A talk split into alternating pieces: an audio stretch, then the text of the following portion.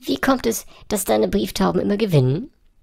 Ach, ich habe sie mit Papageien gekreuzt. Jetzt können sie unterwegs nach dem Weg fragen.